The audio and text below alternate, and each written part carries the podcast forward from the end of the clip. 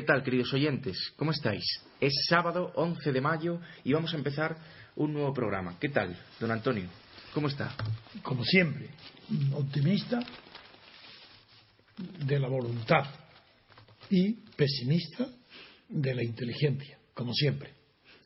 Pues voy a, vamos a empezar por una noticia que tratamos yo creo que hace 15 días, que fueron, la noticia fue que el, el presidente del Consejo General del Poder Judicial, el señor Moliner, dijo que no había en los scratches, en principio, razón para creer que se estuviesen cometiendo delitos contra la libertad de los políticos al estar alrededor de sus domicilios si no había violencia. Estas palabras de Moliner fueron muy criticadas por Federico Jiménez Los Santos, fueron muy criticadas por la prensa y por medios de comunicación. Y usted dijo que tenía razón Moliner, que eh, la libertad de manifestación y de asociación y de reunión, perdón, permite estar en la calle y eh, poder hacer proclamas políticas.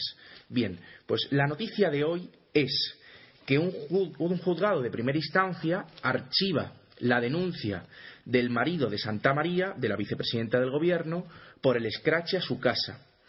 Y dice el titular, no hay coacción sino libre expresión. Y dice el juez, lo relevante no es donde se haga la manifestación, sino que sea pacífica. Y analiza el juez, esto, estamos viendo una noticia del diario El Mundo, en Nacional, analiza el juez, primero, que no puede haber amenazas, no puede haber un delito de amenazas, puesto que no hubo ninguna expresión eh, amenazante en ese escrache. También dice que no puede haber coacción, puesto que lo que pretendía el escrache no era quebrantar por la fuerza la voluntad de Santa María, sino denunciar algo. Entonces, dice que no puede haber eh, ningún delito. Don Antonio, eh, ¿cómo lo ve a esto, esto que ya usted lo dijo? Pues ya adelanté mi opinión, ahora no hago más que ratificarla, pero diciendo que no, en realidad el scratch, como es un término, un neologismo, que aunque fue difundido primero en Argentina, procede, como ya dije entonces, del francés, que scratch significa el verbo es escupir, pues igual que escupir es una afrenta, para quien lo hace es un desprecio y una afrenta, un reto, para una pelea o para... Sin embargo, en el scratch tienen razón los juristas, dos, el juez y el presidente del Supremo. Porque es un género, y dentro de ese género no se puede decir de antemano si es ilegal o, no legal, depende de cada escrache si hay o no violencia. Si hay violencia, pues entonces hay un delito, si no de ninguna manera. Ahora, hay que saber distinguir en que en el escrache evidentemente hay injurioso, hay una injuria. Pero mucho más con mucho menos peligro, por ejemplo en la película La jauría humana, eh, la de Paul Newman, o en la película de Spencer Tracy muy joven con Sidney, eh, con la artista famosa esta Sidney tan bella, pequeñita que era el incendio que incendiaba una cárcel porque lo detuvieron injustamente y en un, y en un incendio se escapó y dejó que condenaran al pueblo que había incendiado aquello para matarlo. Dejó que lo condenaran y ellos en vida no había muerto, pero simuló, no apareció para que condenaran a los que incendiaron la cárcel para matarlo, pues son formas colectivas. Bien, de la misma manera que se vio allí que sin identificar al sujeto de la injuria, de la violencia o del delito es imposible una condena colectiva, porque no hay identificación del culpable. En el escrache con mucho más motivo, que la dificultad del escrache es cómo identificar en un colectivo cuando no hay violencia, quién lo comete o quién se condena. Es que no es un delito, porque la injuria colectiva, por razones políticas, no es un delito, es una manifestación típica incluso de la protesta pública contra los gobernantes o contra algún gobernante. Es una expresión natural y no es. los argumentos que se emplean los tertulianos son ridículos como en todo. Es que no hay un solo tertuliano el que se pueda escuchar. Dicen, a ver qué piensa ahora el juez si le hacen un scratch a él o a su mujer. Pero, pero qué tontería, ¿cómo se puede eh, discutir en la televisión, hablar de esa manera tan infantil y tan idiota? Estamos hablando si el scratch es o no un delito. No lo es. A no ser que se produzca dentro del scratch un acto de violencia, penado, tipificado y identificable en los culpables. Si no se identifican los culpables, tampoco puede haber delito.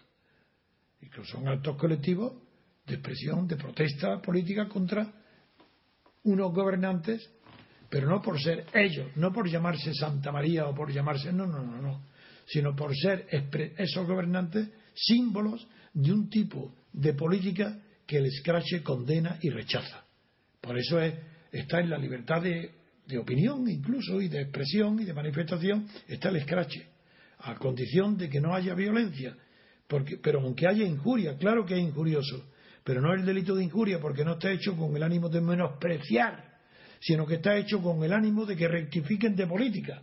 Y el delito de injuria, para que sea injuria, tiene que haber ánimos injuriantes.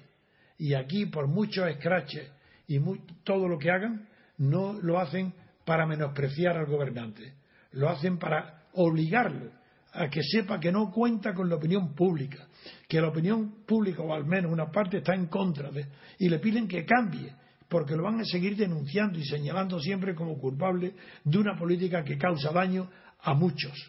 Y es natural que la forma de expresión, el escrache, no, no digo que sea ni simpático ni antipático, es una forma natural de protesta, sobre todo cuando los parlamentos no tienen manera de que esté expresada la sociedad. Este es el tema grande. La sociedad civil profunda, pero tan real como la visible, como el que vota hay un tercio de la población, ahora mucho más, ahora más del 40% de la población no vota. Pero no vota porque no confía en el sistema, en el régimen de poder, en el régimen político. ¿Cómo manifestar si no, no confían en la urna? ¿Cómo impedirle a esta parte que está en contra de la política, de la política de cada gobierno, que está en contra de la Constitución, que no se consideran defendidos los derechos individuales ni las libertades, ni mucho menos la libertad colectiva?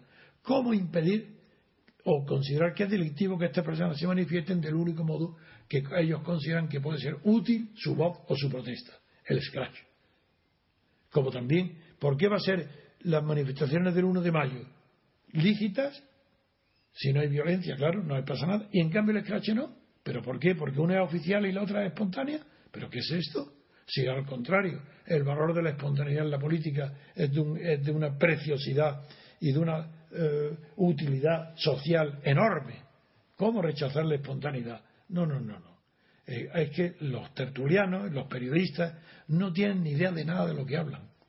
Es que no saben de lo que hablan, nada, pero es que no hay uno que se salve. Hombre, el que mejor habla es Federico Jiménez Los Santos, porque es el que tiene más cultura. Y más gracia, sí. Y, más gracia. Y, para, y, claro, como tiene más cultura y sabe lo que dice, tiene él mismo que exagerar, es decir, deformar la realidad para poder criticarla. Porque él critica aquello mismo que él ha previamente ha deformado.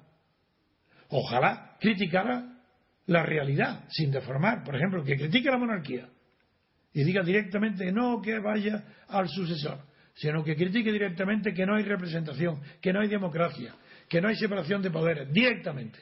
al rey se le critica. Pero, pensando en la abdicación del príncipe, que diga que, a lo que critica no es el rey, sino a este rey y a cualquier rey, a la monarquía. Eso no lo hará. Pero en cambio es divertido, es gracioso, porque es culto, porque tiene ingenio, porque escribe muy bien, habla bien, tiene recursos, pero lo gracioso de él es que justamente él critica aquello que previamente ha caricaturizado o exagerado. Y eso es una maravilla él mismo se crea el motivo de su intervención.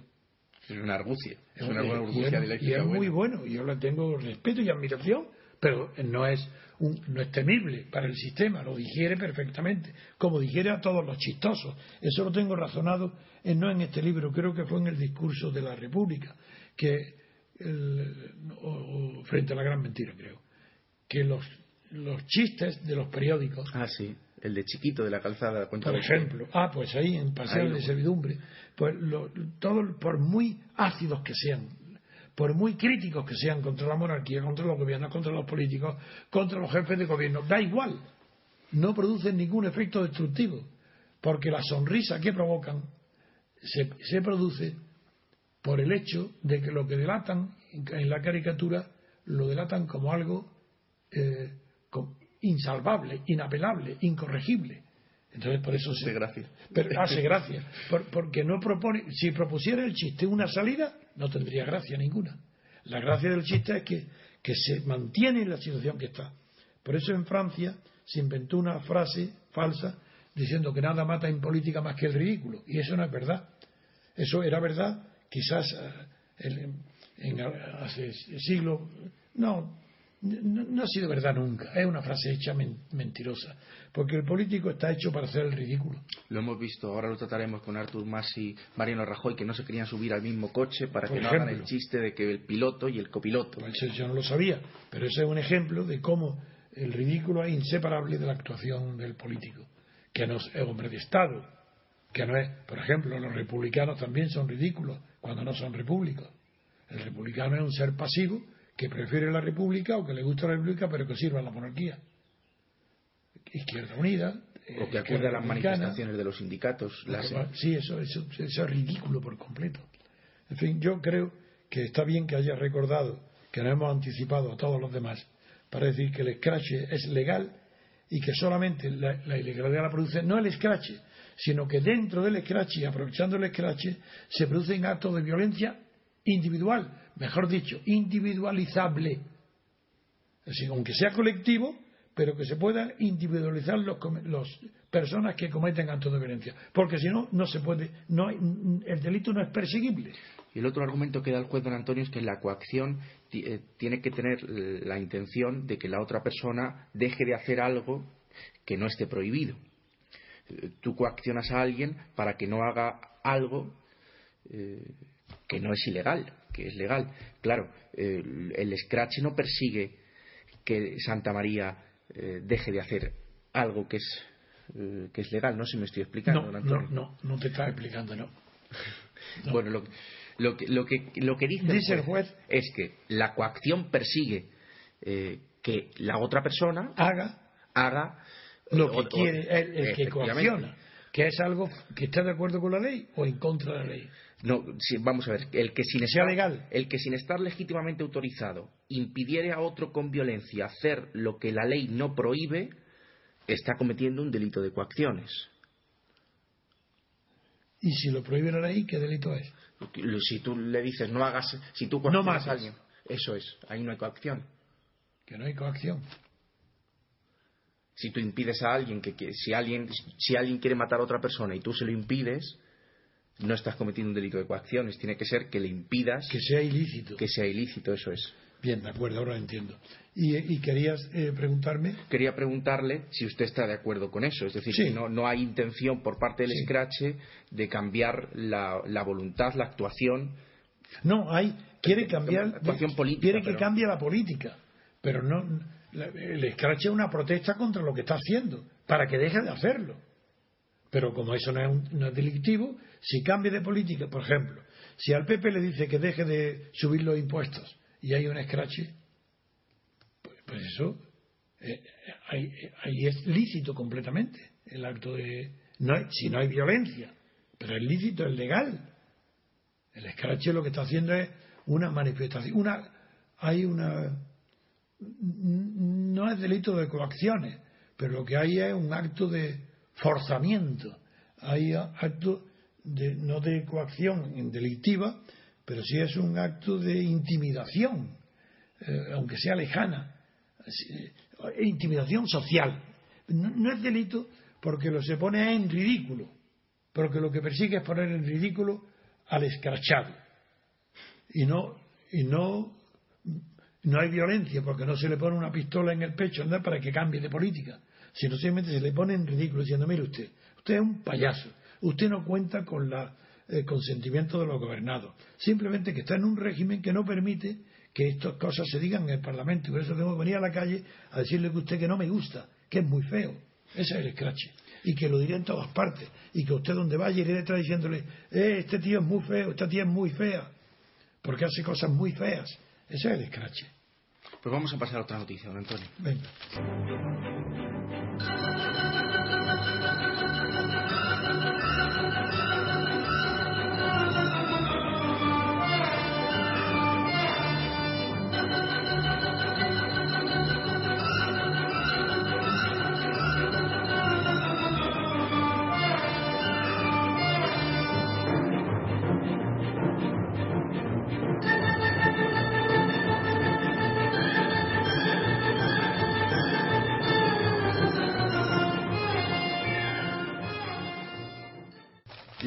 Noticia que vamos a tratar es de Nacional.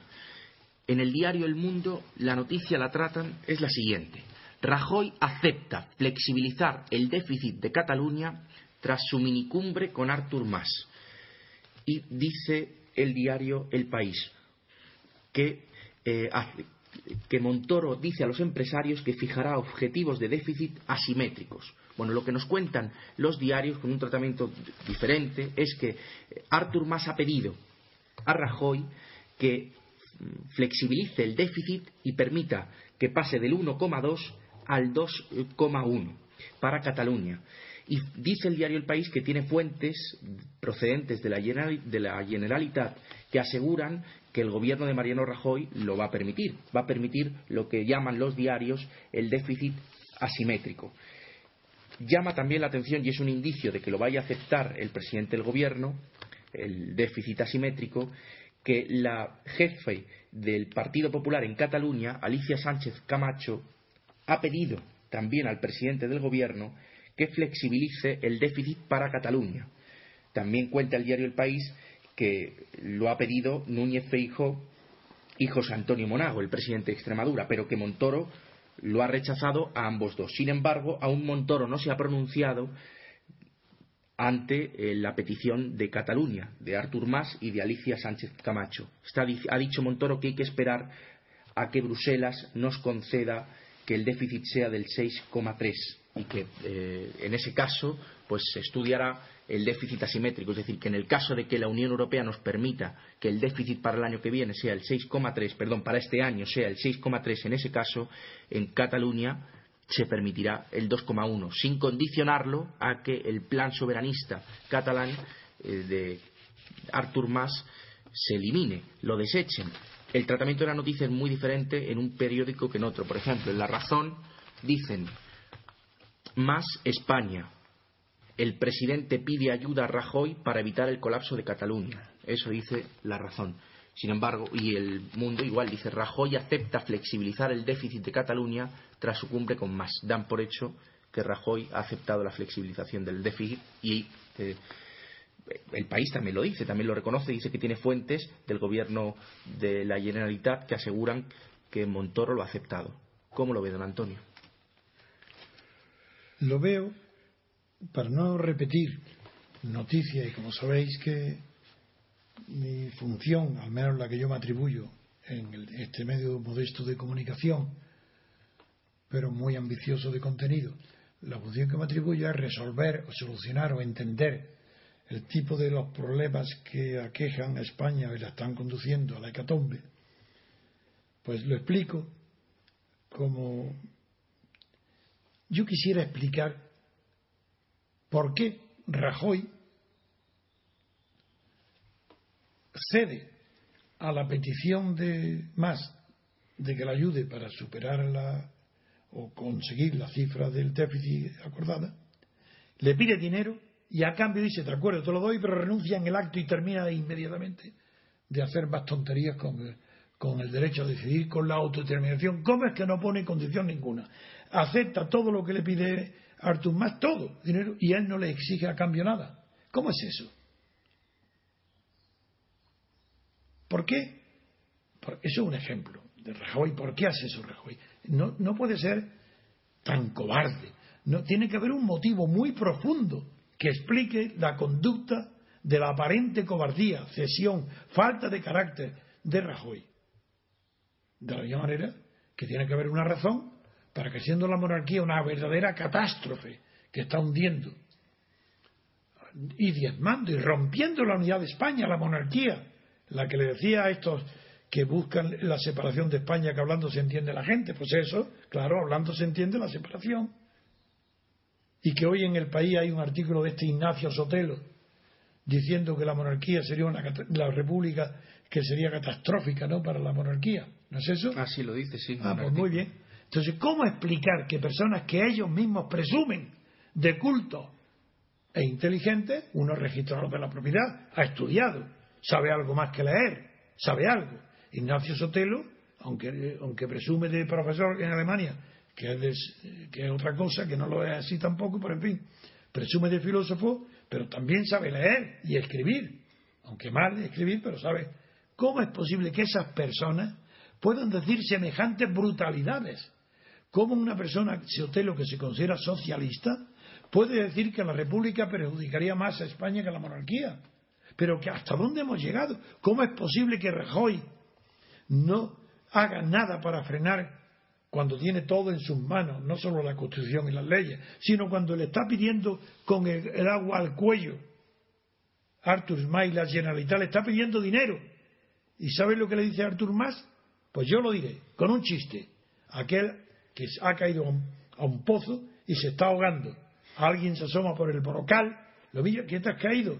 Sí, y era su enemigo. Y le dice, sácame y te perdono la vida.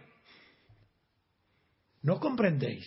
Es decir, que Artur Mal le está diciendo a Rajoy, sácame del pozo del déficit y ni siquiera le dice que le perdona la vida, si es mucho peor. Lo deja ahí, en el pozo. Bien. Todo esto me lo llevo preguntando, no es, no es hoy, hoy lo digo porque viene a cuento, porque además he sido, como dije la última vez, invitado a una eh, no tertulia, jamás tertulia, a un diálogo con amigos entrañables y filósofos, gente muy inteligente, súper culta. He sido invitado con tres personas más, Dalmacio Negro, Albiac, Gabriel Albiac y Miguel Ayuso, he sido invitado a discutir sobre el título es Los mitos de la transición, en el programa conocido de Intereconomía que dirige el señor Prada. Pues por eso aprovecho eso para adelantar algo de lo que puedo yo decir sobre este tema y explicar por qué Rajoy es como es y por qué Sotelo escribe como escribe, te lo pongo como ejemplo de, los miles y miles de socialistas intelectuales o comunistas, o, escriben lo mismo, dicen todos lo mismo. ¿Por qué pueden ser tan pantistas, tan oportunistas? ¿Por qué? Es que son tan malas personas. ¿Es que son tan ciegos, tan idiotas? Pues no, señor. Lo voy a explicar de una manera mucho más profunda. Desde luego, no justifico de ninguna manera los hechos, pero lo voy a explicar a través de la función de los mitos. De los mitos de la transición, en plural.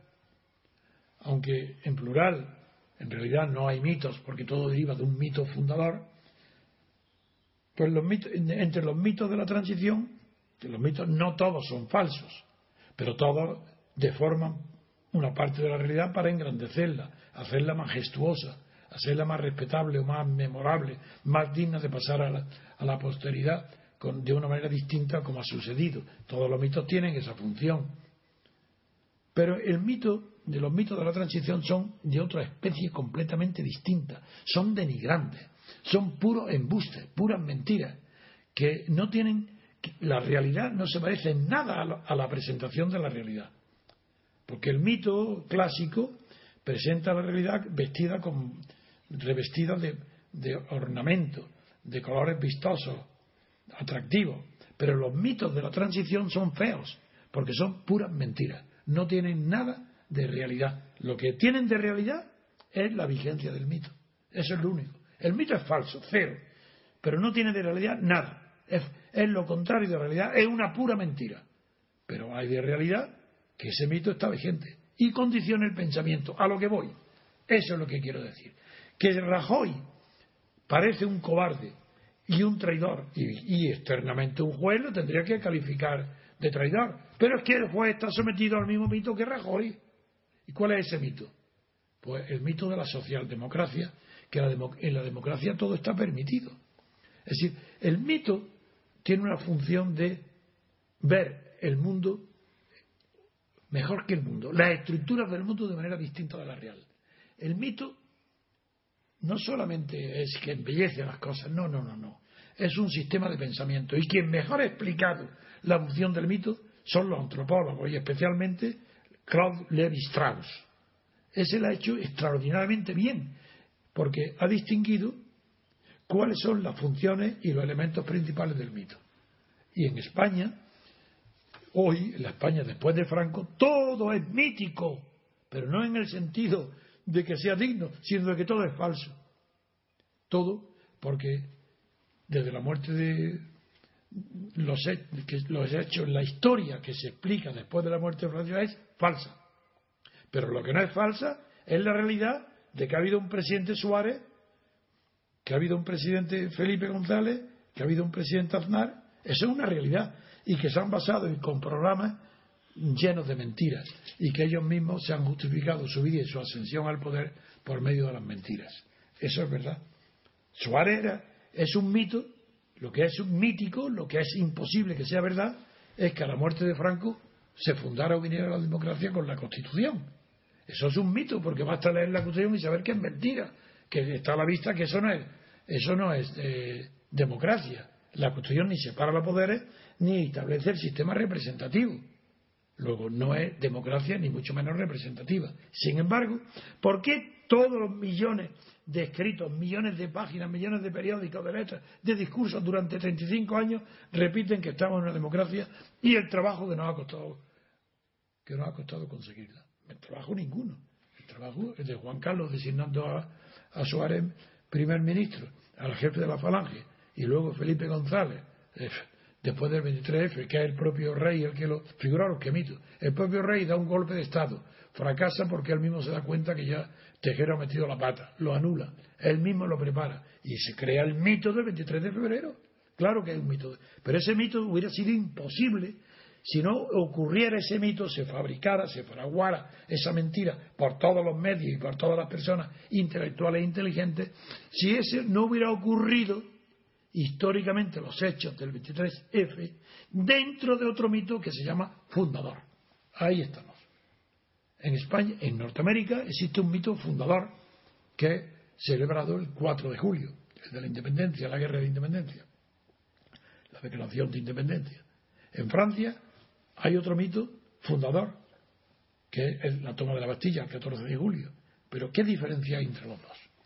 Que el primero es no solo fundador, sino fundante, que una expresión, esta expresión que quiere decir que, está que es operativo, que no es que, fuera, que fue fundador, sino que continúa fundando porque su carácter es mito fundante. Estados Unidos está fundado en la guerra de la independencia y continúa sosteniéndose su independencia, en su independencia en una democracia que nace de la independencia, de la guerra. En cambio, en Francia, el mito de la, de la Bastilla es una pura, no falsedad total, sino una de formación ennoblecedora de, un, de hechos eh, criminales, como fue los que se produjeron en la toma de la Bastilla, que eso no es la Revolución Francesa, e incluso es condenable. Pero el susto del rey y el susto de los líderes de la, que querían la reforma de la monarquía se unen y, forman, y forman y fundan un mito que es fundador, fundador del inicio de la Revolución Francesa. Luego, cada etapa tiene su mito, pero no se explicaría nada de por qué, sin ese mito fundador, no se explicaría cómo es posible que cuando el rey huye a Varennes y lo cogen y lo traen prisión, no prisionero prácticamente, lo, forzosamente lo obligan y lo traen a París, luego la asamblea, salvo siete, ocho diputados, entre ellos Tom Paine y Condorcet, la asamblea diga, decreta en un decreto que el rey no ha, no ha huido a la frontera para escapar, sino que había sido secuestrado. Eso, esa mentira grosera, total grosera, era imposible que se hubiera podido producir si no estuviera fundado en un mito del pensamiento de la revolución, que ese pensamiento, ese mito lo ha producido no la toma de la pastilla, ¿qué va? Lo que lo ha producido el mito es las consecuencias de la toma de la pastilla, que fue el miedo que produjo el gran terror, consecuencia del cual la noche mágica de la renuncia a los derechos feudales, etcétera. Eso por eso es un mito, sí, fundador, pero no fundante, porque la Revolución Francesa no está sosteniendo a la República Francesa. mientras que sí sostiene a la República de Estados Unidos, no a la francesa.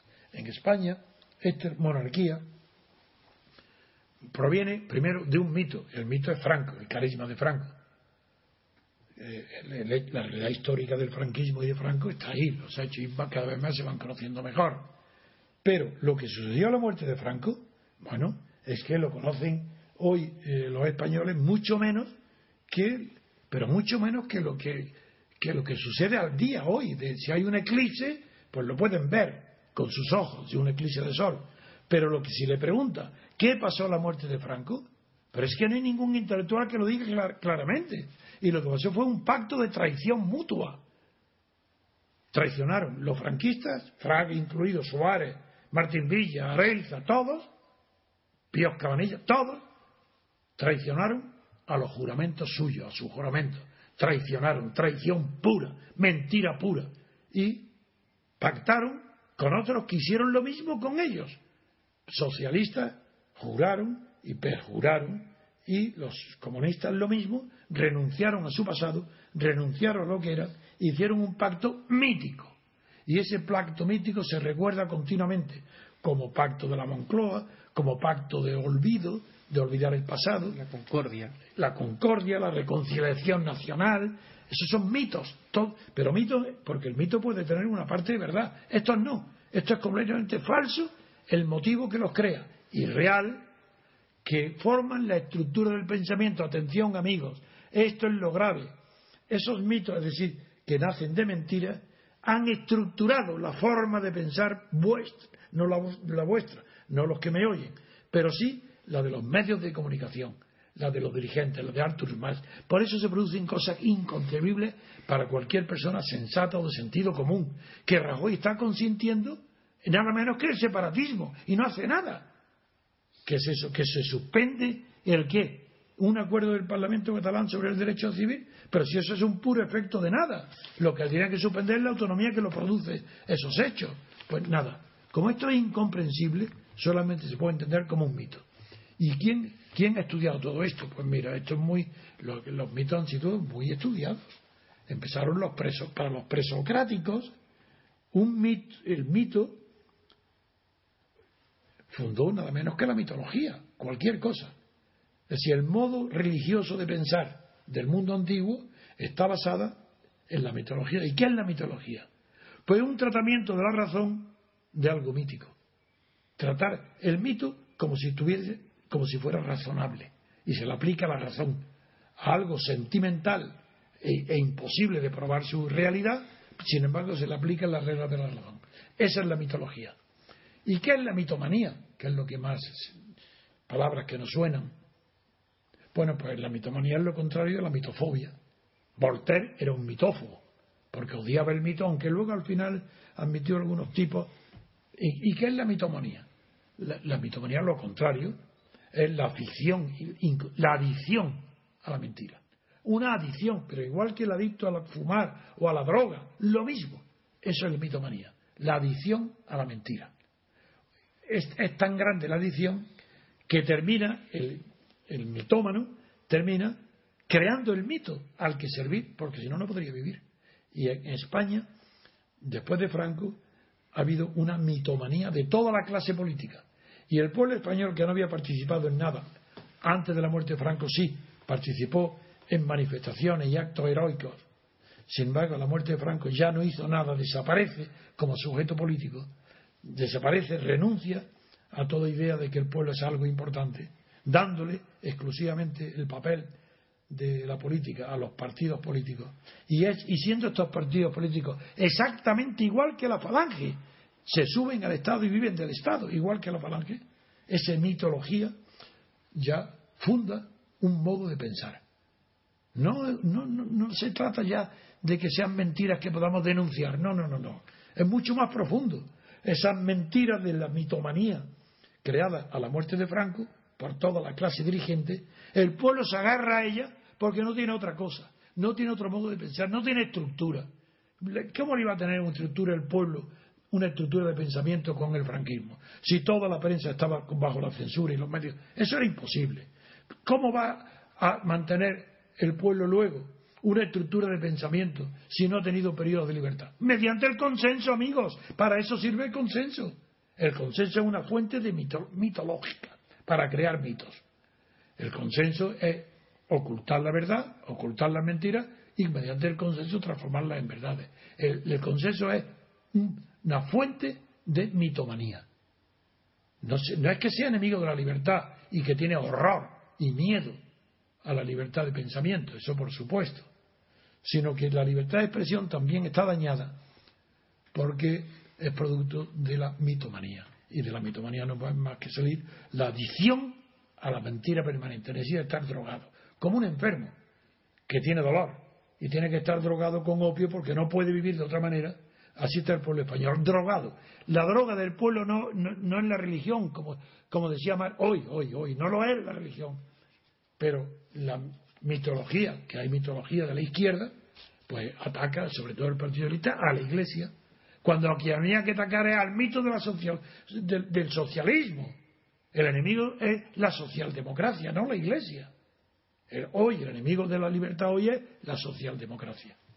Todo esto, yo creo que podré desarrollarlo con más amplitud en la televisión el día 26, que se, se emitirá en Intereconomía, porque ahí pienso desarrollar, por ejemplo, cómo la importancia que tuvo el mito para Ernest Cassirer, un neocantiano que escribió lo del mito del Estado como mito, el, mito del Estado, y que tiene una aplicación directa en la política y la mitología política.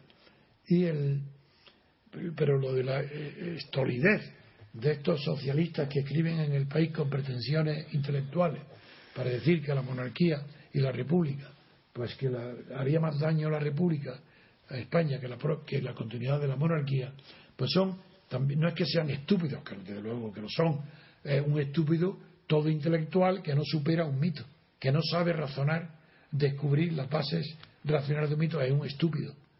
Por mucho intelectual que sea, por mucho catedrático, todos los catedráticos de, materia política en España son estúpidos. Porque ¿de qué les sirve todo lo que han leído, estudiado y saben cosas? Si no pueden tratar con el logo, sí, lo que hacen es tratar con el logo a un mito. No, tienen que destruir el mito, porque la función de la razón es destruir los mitos, sobre todo cuando son peligrosos. ¿Y quién? ¿Quiénes son todos estos profesores que en lugar de aplicar el logos contra el mito lo que hacen es que crean mitología? Y esa mitología de la política española, como no trata de dioses, sino de humanos, pues se confunde con la mitomanía.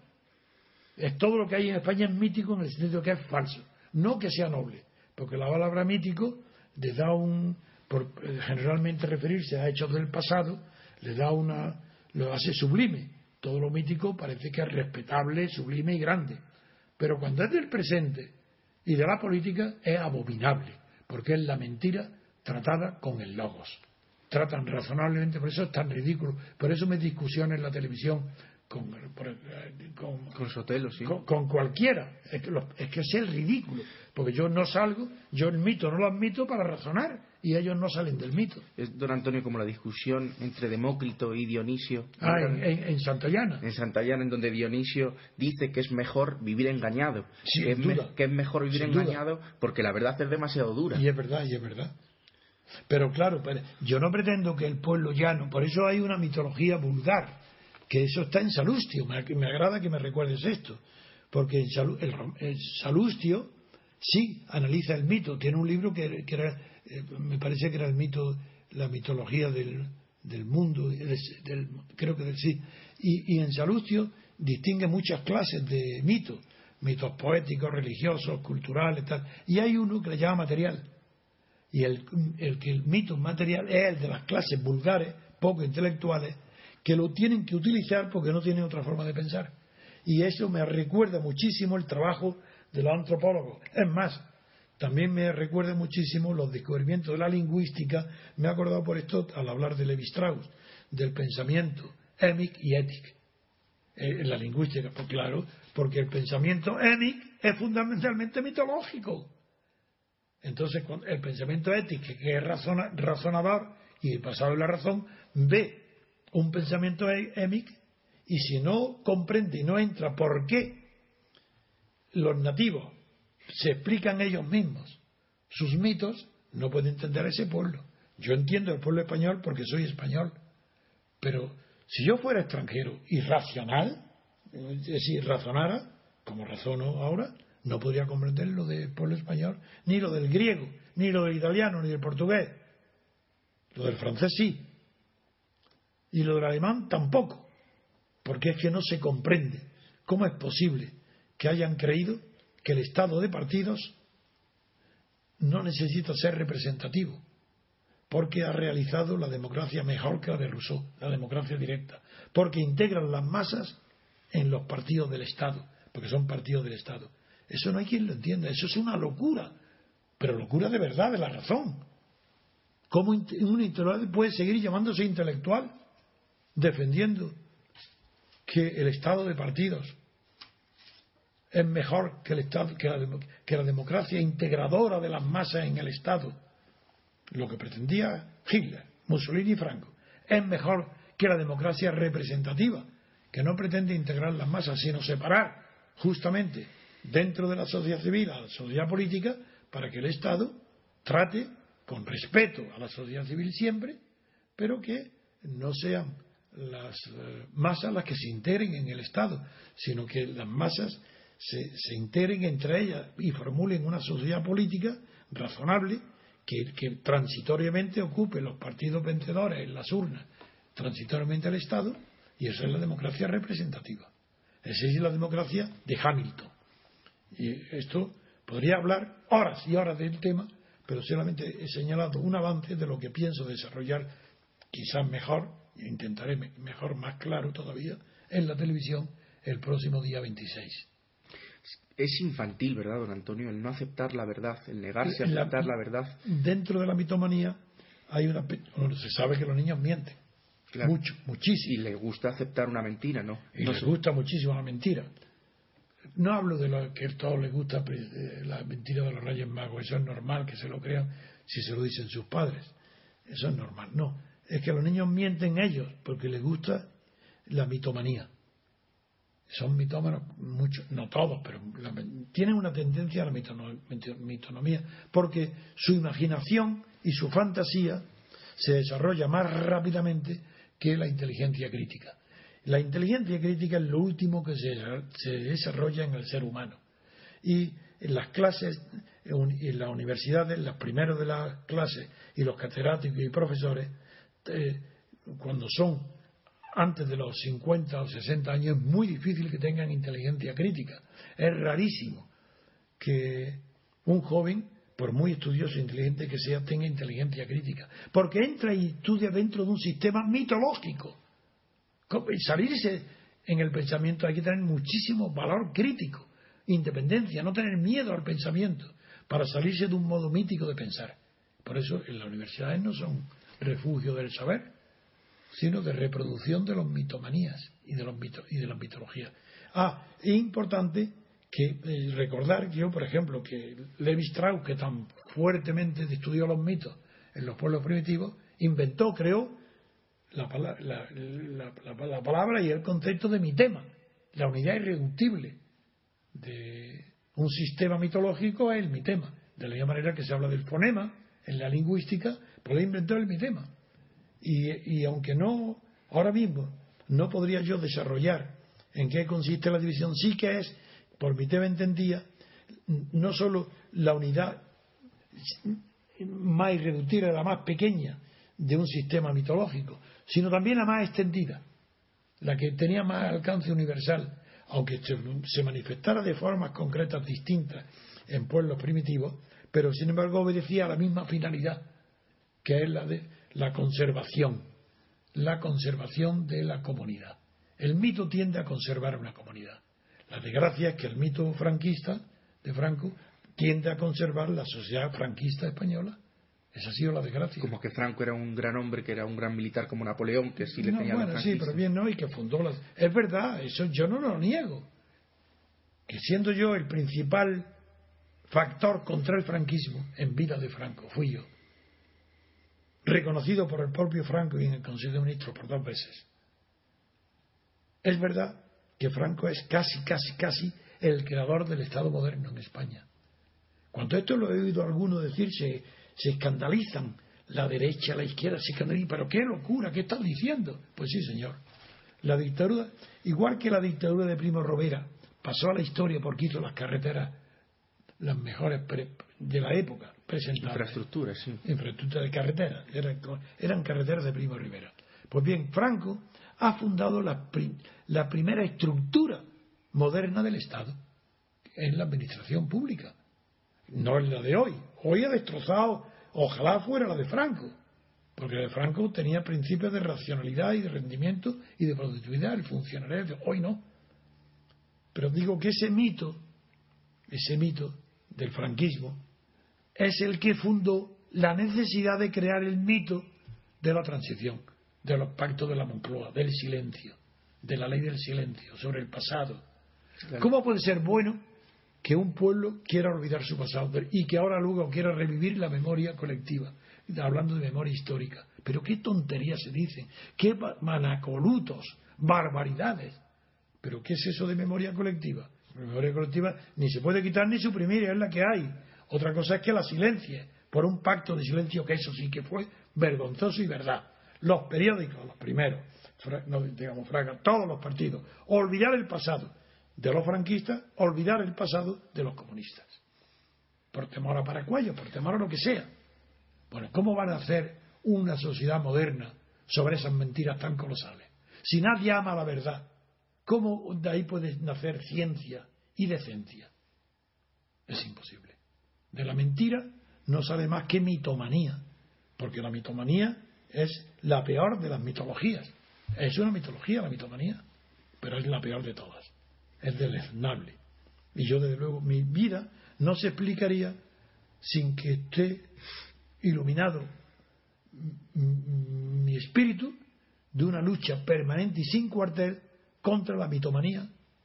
En cambio, la mitología la entiendo, porque se necesita eh, la estructura de una sociedad no solamente se defienden con la razón, sino que también hay unas mitologías que son necesarias, y, pero que no son siempre las mismas, e incluso, eso está también muy bien estudiado en la filosofía, incluso una mitología puede ir decayendo, decayendo, decayendo, incluso cesar y crear otra. Todos esos procesos históricos del mito son interesantísimos. Sí, que el, pasado se va construyendo a medida que va pasando el futuro. Es decir, la historia, sí. la historia se va creando con arreglo a la ideología presente. Eso, eso no hay duda ninguna. La frase tan corriente, cada generación necesita su historiador, es evidente que el historiador presenta la condición de que sea, que ponga el logos por delante que sea realista, porque la historia, la historia es incompatible con el mito. Cuidado, ojo. No hay historia más que la real. Un historiador que mantenga un mito, ese, es un defraudador, ese es un embaucador. Un historiador es imposible, y, yo no conozco a nadie en España, ningún historiador ni en europeo moderno, que haya destruido los mitos que lo han fundado. Y eso sí que eso es incompatible con la historia. Un mito no es un hecho histórico. La historia no puede tener más que hechos. Y el mito, por definición, no es un hecho, sino una falsedad, una ilusión, una mentira y la inclinación, don Antonio, de los españoles a, aceptar la mentira para estar tranquilos, porque eso, es universal. Aceptar la verdad implica no dormir en ocasiones, implica, implica en estar intranquilo, implica. Bueno, es que eso en el fondo, no, sería muy lejos llegar a lejos, pero provisionalmente te digo, eso es un fenómeno universal. Más acusado, yo hablo de la civilización nuestra, más acusado en la civilización católica que en otras, porque como en la religión católica está permitida la confesión y el perdón de los pecados, pues no puede. Pero en cambio los protestantes, sobre todo los calvinistas, tienen que eh, tienen que actuar siempre con arreglo a su deber y es difícil que se engañen así porque es peligroso para un calvinista. Pero los luteranos sí pueden, igual que los católicos, estar viviendo de mentiras. Eso es lo que me preguntaba. Sí, eso, es lo que, le, eso es lo que le preguntaba. Pues, don Antonio, si quiere, hemos cumplido ya 50 minutos de programa. Muy bien.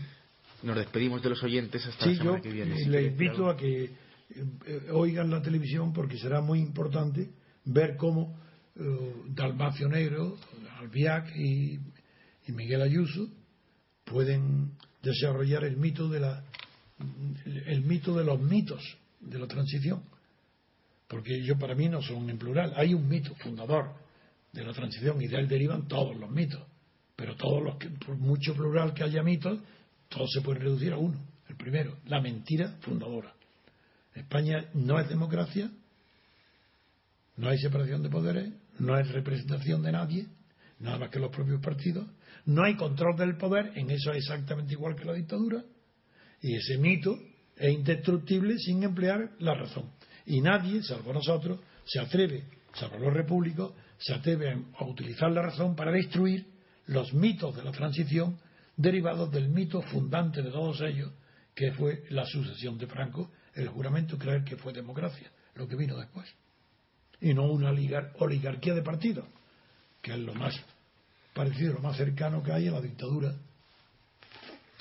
Eh, cuando estaba hablando antes de Franco, don Antonio decía el, eh, el mito de Franco, luego ya nos hemos pasado a otro tema. Eh, es verdad lo que yo he dicho de que, de que la sociedad española veía a Franco como si fuese un Pero una parte, sí, pero no todo.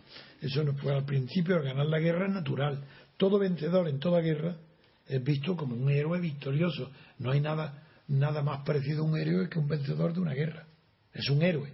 Eso es inevitable. Entonces la mitad de España, la que ha perdido, lo odia o no lo puede ver y se adapta y tiene miedo de que lo fusilen y se pliega, se calla y aplaude y la otra mitad está eufórica. Ocupa las cátedras, las universidades con el pistolón sobre la mesa, de falangista o lo que sea. Pero no, no, eso fue como mucho la mitad. Luego, la duración de Franco, la incorporación de los ministros de la acción católica primero, luego de los putéis, y luego todo esto, el desarrollismo. Lo que he dicho antes, lo que no puede comprender la oposición es que Franco es en realidad el que crea el Estado moderno. Y también en este sentido el que crea la moderna economía. Así, hasta los planes de desarrollo, hasta los años 60, en España no hay estudios económicos. Hay algunos economistas antiguos, buenos, bien buenos, gente inteligente, pero el conocimiento de la macroeconomía, todo esto empieza con Franco. Y esto no lo puede admitir hoy nadie porque no se atreven a pensar la verdad. Y yo, que, que tanta luché y seguiría luchando igual, y hoy digo la verdad sobre Franco. Sin embargo, estos no pueden tolerar que se diga de Franco, pues simplemente que los españoles, pues que por ejemplo que vivían con más que había menos robos que ahora. Pues no lo admiten. Tienen que decir que no, que, se, que había más delincuentes con Franco que ahora. Cuando era evidente que en todas las dictaduras desaparece o disminuye drásticamente el número de delincuentes comunes. Pues eso que todo el mundo admite. Aquí ni eso. No, señor. Con Franco había más ladrones que con ninguna parte. Ladrones de cacos. Las discusiones sobre Franco en televisión ayer hubo una. En, economía son, son, son imposibles. Son imposibles, sí. Porque son míticas. Y claro, un mito contra otro mito, un mito contra otro mito, eso ya no sería mitología. Eso sería un mito contra otro mito, pues es imposible, es una locura. Es como, es imposible, son dos idiomas que no pueden entenderse, el idioma es distinto. Y yo lo que sí explico, hoy he tratado de explicar por qué Rajoy y Artur Mas o Ignacio Sotelo dicen cosas que todas las personas libres de esos mitos vemos como absurdos, contrario al sentido común, los vemos como traidores. Y ellos simplemente creen que es la socialdemocracia, que la democracia, como dice la abogacía del Estado, todos los abogados del Estado, si el pueblo español entero quiere que Cataluña se separe, pues es lícito, es legal. Pues no, señor, no sabéis ni una palabra, no estáis diciendo mentiras, porque no sabéis lo que es la democracia. Ni sabéis lo que es una nación, ni lo que es España. España no puede separarse, aunque aunque quiera Cataluña ni aunque lo digan todos los. Para eso haría falta una guerra civil y que ganaran los separatistas en esa guerra civil. Si no, imposible que haya separación. Que la conquiste la separación con una guerra y que la sostenga a ver dónde van a ir. Don Antonio, lo que he dicho antes y con esto acabamos, la diferencia entre EMIC y ETIC.